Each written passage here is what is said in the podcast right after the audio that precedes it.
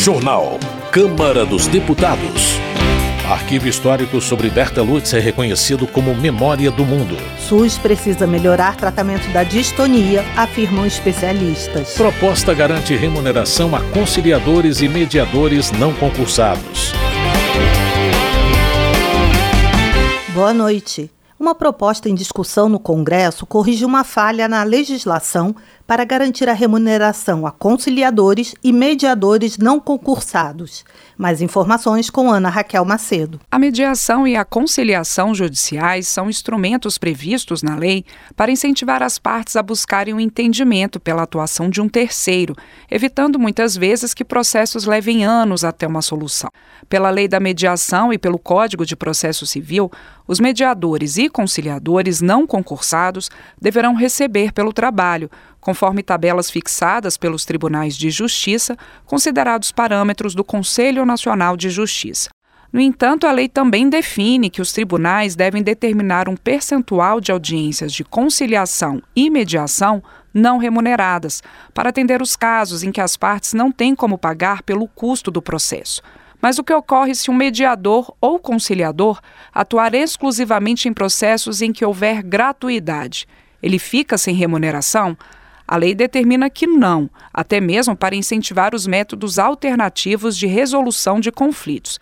Mas na prática não é o que vem ocorrendo quando o número de audiências realizadas pelo conciliador ou mediador vai além do percentual fixado pelo tribunal para a gratuidade e por isso a Comissão de Constituição e Justiça da Câmara aprovou o projeto para deixar claro no Código de Processo Civil que, mesmo quando a quantidade de audiências com gratuidade exceder o percentual definido, o conciliador ou mediador não ficará sem remuneração. O relator da proposta na comissão, deputado Helder Salomão, do PT do Espírito Santo, explica. É uma falha na legislação que está sendo corrigida, porque assim tudo que exceder aquilo que for regulamentado é, no âmbito da justiça não trará prejuízo para quem precisa de gratuidade no acesso à justiça e os mediadores e conciliadores recebem inclusive por estes processos, mesmo se eles forem processos tipicamente de acesso gratuito à justiça. Eu vejo que assim a gente torna a justiça mais acessível mais célere e garante a remuneração que hoje não está garantida a esses mediadores e conciliadores nos casos dos processos que tramitam na Justiça. Pela proposta, a forma de remuneração nesses casos será efetivada em regulamentação própria dos tribunais. O projeto, que garante a remuneração aos mediadores e conciliadores judiciais, poderá seguir diretamente ao Senado. Da Rádio Câmara de Brasília, Ana Raquel Macedo. Segurança Pública. Cabo Gilberto Silva, do PL, pede que o governo da Paraíba aumente o número de vagas para o concurso da Polícia Militar. Cabo Gilberto Silva alerta que o baixo efetivo é incapaz de prestar um serviço público de qualidade para a população. Segundo ele, o avanço da criminalidade se dá porque o Estado não dá respaldo à sociedade. Capitão Alden, do PL da Bahia, elogia a Prefeitura de Salvador pelo anúncio do Plano Municipal de Segurança Pública. O deputado assinala que o cumprimento das medidas permitirá que o município acesse recursos federais. Capitão Alden acrescenta que a medida também permite que os agentes da segurança pública acessem programas sociais como o Habite Seguro. Roberto Monteiro, do PL, reconhece o cenário desafiador da criminalidade no Rio de Janeiro e parabeniza o governo estadual pelo trabalho na área de segurança, principalmente quando envolve eventos internacionais. Alberto Fraga, do PL do Distrito Federal, critica a resolução do Conselho Nacional de Justiça que estabelece o fim dos hospitais de custódia e tratamentos psiquiátricos, conhecidos como manicômios judiciários. Segundo Alberto Fraga, a medida vai permitir a soltura de presos perigosos, como pedófilos e estupradores com diagnóstico de sociopatia e esquizofrenia. Política. Benedita da Silva, do PT do Rio de Janeiro, foi eleita coordenadora da maior bancada feminina na história da casa, composta por 91 parlamentares. Ela agradece ao partido pela indicação e fala da importância da participação da mulher em todos os espaços políticos e sociais. Flávio Nogueira, do PT do Piauí, propõe reflexão sobre os riscos do livre acesso ao comércio de armas de fogo. Flávio Nogueira também avalia que a disseminação de notícias falsas na internet e a extrapolação dos limites da liberdade de expressão contribuem para o aumento do ódio e da violência entre os brasileiros. Saúde. Especialistas convidados para audiência na Câmara pediram melhorias no Sistema Único de Saúde em relação ao diagnóstico e ao tratamento da distonia. A repórter Amanda Aragão explica. Durante a audiência da Comissão de Saúde da Câmara, especialistas pediram planejamento para melhorar o acesso ao diagnóstico e ao tratamento no SUS da distonia, um distúrbio neurológico que provoca contrações musculares involuntárias. A distonia não tem cura, mas tem tratamento, e segundo dados do Ministério da Saúde, há mais de 65 mil distônicos no Brasil. A neurologista Sara Casagrande explicou que a distonia provoca espasmos musculares, a maioria das vezes contínuos, que geram posturas anormais e torções corporais. A condição pode ser causada por predisposições genéticas, por efeitos colaterais de medicamentos ou por outros fatores. Patrícia Moller, neurologista pediátrica, diz que a distonia pode causar dor, deformidade nos ossos, internações frequentes e perda permanente de movimento, além de impactos sociais e econômicos, como o abandono de estudos e dificuldade no mercado de trabalho. Segundo a neurologista, apesar de não ter cura, é possível sim controlar sintomas, reduzir complicações e melhorar a qualidade de vida das pessoas com distonia. Mas para isso, é importante o diagnóstico, que é complicado, já que não existem exames específicos para isso. A gente está falando de muitas crianças, muitos adolescentes, muitos adultos com distonia não tratada ou sequer diagnosticada no Brasil. Os especialistas explicaram que, como a distonia ainda é pouco conhecida, pacientes sofrem com a falta de diagnóstico ou até com o diagnóstico equivocado. A distonia pode ser confundida com epilepsia, tiques e até refluxo. De acordo com o neurologista Heitor Felipe Lima, é preciso capacitar os profissionais de saúde para reconhecer a distonia, para facilitar o diagnóstico e o tratamento adequado, além de garantir o acesso do paciente a uma rede de reabilitação multiprofissional, com fonoaudiólogos e fisioterapeutas, por exemplo. O médico explicou que um dos tratamentos para a distonia é a aplicação regular da toxina botulínica, o Botox,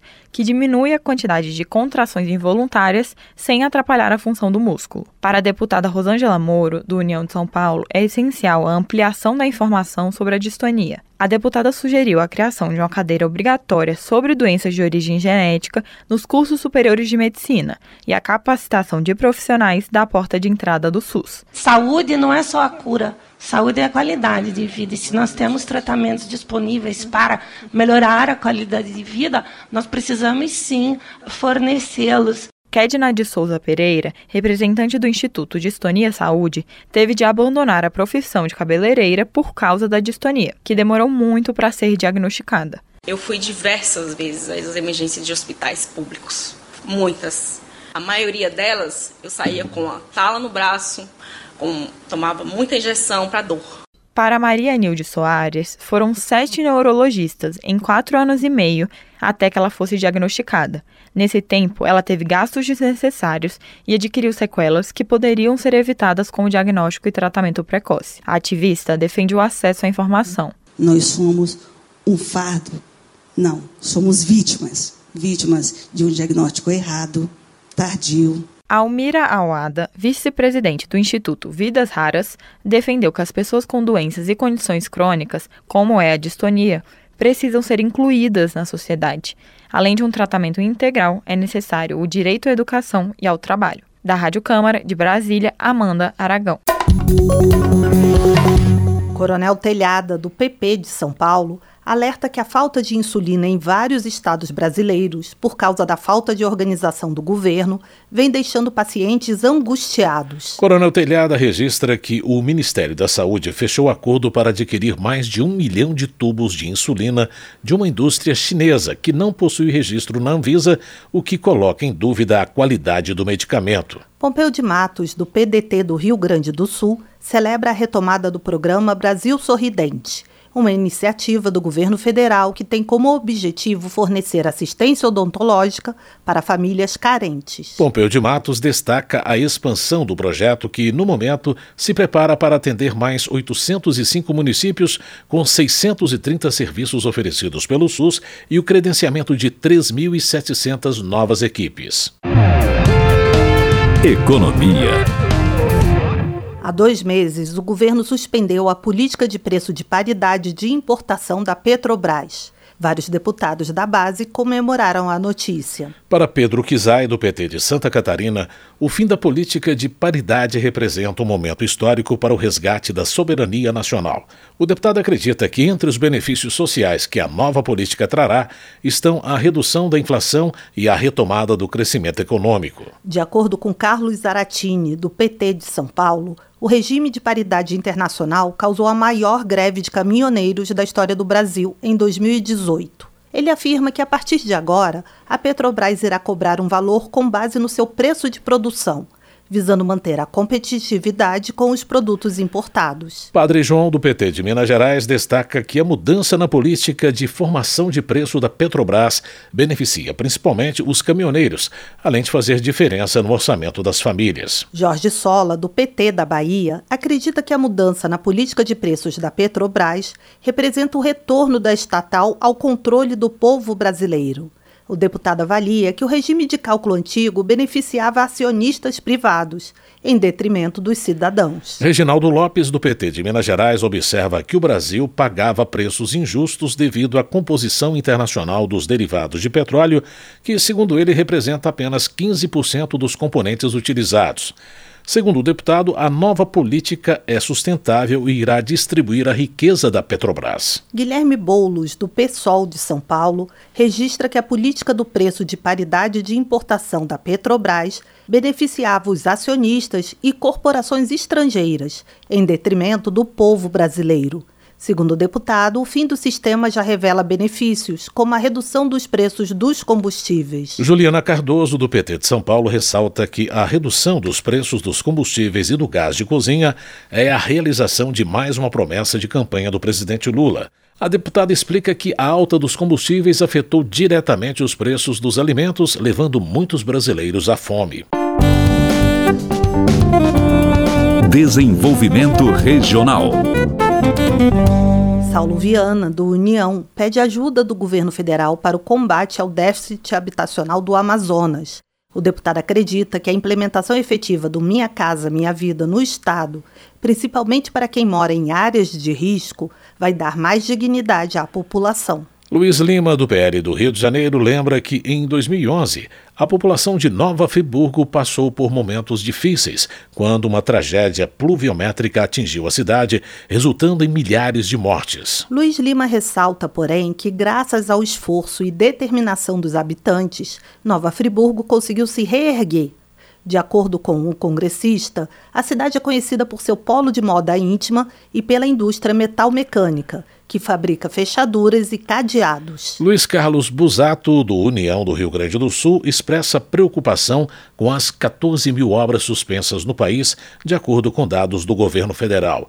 O deputado menciona que muitas dessas obras são inacabadas, incluindo viadutos sem conexão, escolas e postos de saúde. Luiz Carlos Busato salienta que a situação é especialmente grave no Rio Grande do Sul, onde as obras da BR 290 e BR 116 estão interrompidas há anos o parlamentar pede a repactuação das obras, com foco nas escolas e rodovias federais. Helena Lima, do MDB, anuncia a assinatura de três ordens de serviço para a recuperação e manutenção da BR-174 em Roraima. A deputada salienta que a rodovia é de extrema importância, pois é a única via que conecta Roraima ao Amazonas. Helena Lima comunica que os trechos contemplados serão Igarapé-Seabra até o Igarapé Arruda, Igarapé Calef até o município de Caracaraí e de Pedra Pintada ao município de Pacaraima, na fronteira com a Venezuela. Coronel Crisóstomo, do PL de Rondônia, avalia que Porto Velho precisa de um plano urgente de melhorias em saneamento básico. O deputado assinala que a metade da população da capital não conta com serviços de abastecimento de água, esgotamento sanitário, manejo de resíduos sólidos e de águas pluviais. Coronel Crisóstomo também destaca a questão dos embargos ambientais efetuados pelo IBAMA, que, segundo o deputado, prejudicam a produção de alimentos no estado, especialmente dos pequenos produtores. Agricultura. Reginete Bispo, do PT do Rio Grande do Sul, destaca a relevância da CONAB, a Companhia Nacional de Abastecimento, para a garantia da segurança alimentar e nutricional do povo brasileiro. Na visão de Reginete Bispo, a CONAB é fundamental para atender às necessidades da agricultura familiar e das comunidades tradicionais quilombolas. Rafael Simões, do União de Minas Gerais, afirma que o presidente Lula não compreende o trabalho árduo e as dificuldades enfrentadas pelo agronegócio brasileiro. Rafael Simões aponta algumas ações do governo que prejudicam o setor agrícola, como a importação de alto volume de leite e o saldo negativo para os produtores nacionais. Ele defende um plano safra com juros baixos, para garantir o desenvolvimento do setor e a disponibilidade de comida mais barata. Educação. Tadeu Venere, do PT, se solidariza com os servidores das universidades estaduais do Paraná que sofrem com o congelamento salarial e os cortes nos recursos destinados às instituições de ensino. Tadeu Venere assinala que o cenário atual prejudica a pesquisa, a extensão e os concursos públicos, além de acelerar o processo de sucateamento das universidades. Cultura. O arquivo histórico da Câmara sobre Berta Lutz é reconhecido como Memória do Mundo. Lutz assumiu uma cadeira como deputada federal em 1936. A repórter Carla Alessandra tem as informações. A Unesco reconheceu o acervo de documentos da deputada Berta Lutz no arquivo histórico da Câmara como Memória do Mundo. No site do Arquivo Histórico estão disponíveis documentos como os enviados pela Federação Brasileira pelo Progresso Feminino e os relativos à atuação parlamentar de Berta Lutz. Berta Lutz fundou em 1919 a Liga para a Emancipação Intelectual da Mulher, que depois se transformou na Federação Brasileira para o Progresso Feminino. Nas eleições de outubro de 1934, candidatou-se na legenda do Partido Autonomista do Distrito Federal à Câmara dos Deputados representando a Liga Eleitoral Independente, ligada ao movimento feminista. Obteve a primeira suplência e, em julho de 1936, ocupou uma cadeira na Câmara em virtude da morte do titular, deputado Cândido Pessoa. A arquivista do Centro de Documentação e Informação da Câmara, Vânia Rosa, lembrou que o selo da Unesco foi dado ao acervo total, que está dividido também com o Arquivo Nacional, o Centro de Memória da Unicamp e o Itamaraty. O arquivo da Câmara se concentra na atuação parlamentar de Berta Lutz. Como ele tem uma importância para a humanidade, a gente tem que garantir que as pessoas tenham acesso a essa informação e garantir a preservação para que isso não se perca, mesmo assim, digitalizando e tal. A documentação original ela tem que ser preservada, então ela tem que ter condições de que é, já chegou até aqui, quase 100 anos, ela vai tem que durar mais tempo ainda. No exercício do mandato parlamentar, Berta Lutz lutou pela mudança da legislação